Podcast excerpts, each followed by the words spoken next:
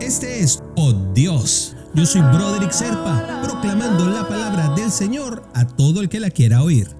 El devocional del día de hoy nos lleva hasta Mateo, capítulo 27, versículo 46. Cerca de la hora novena, Jesús clamó a gran voz diciendo, Elí, Elí, lama sactabani. Esto es, Dios mío, Dios mío, ¿por qué me has desamparado?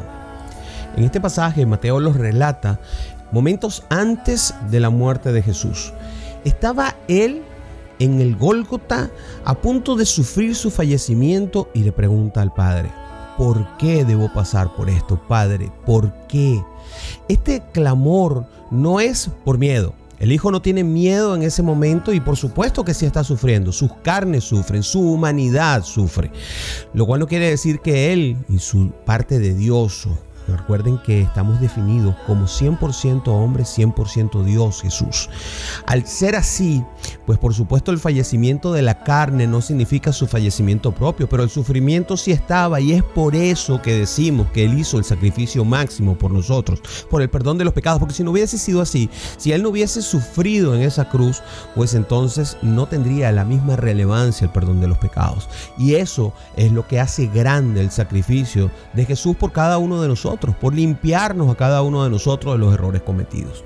Representa esto el lado de identificación de Jesús como hijo del Padre y del Padre logrando hacer su plan a pesar de que esto trajera sufrimiento a sus hijos.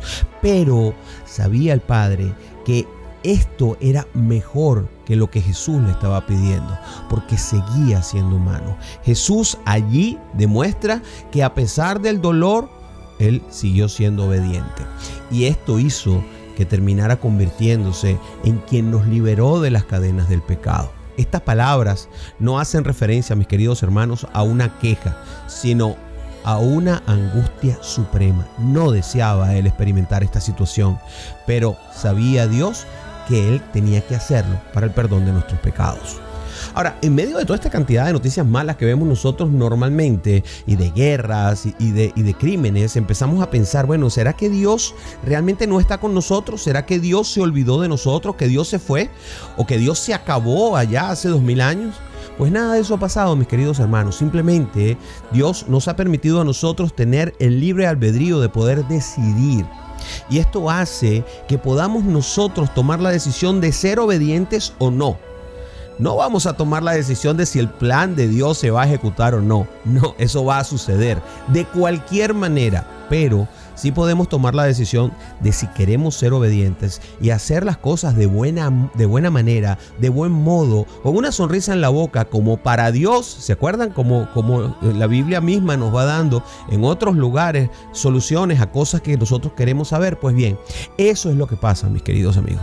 Cuando nosotros vamos con buena disposición, pues estamos más cerca del camino correcto, que es el que se parece más al camino de Jesús. Porque Jesús es perfecto y nosotros debemos, como imagen absoluta, buscar permanentemente imitar lo más posible a Jesús, aunque sea al final esto imposible de hacer.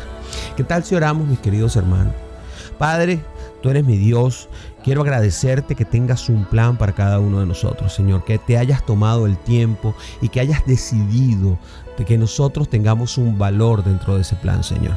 Permíteme ser lo suficientemente obediente para entender que el plan tuyo es perfecto, Señor, y que ese plan debe ejecutarse y que y permíteme también aceptarlo de buen modo, de buena manera, con una sonrisa en la boca, como tú me cuidas, como tú me proteges. En el nombre de Jesús te oramos. Amén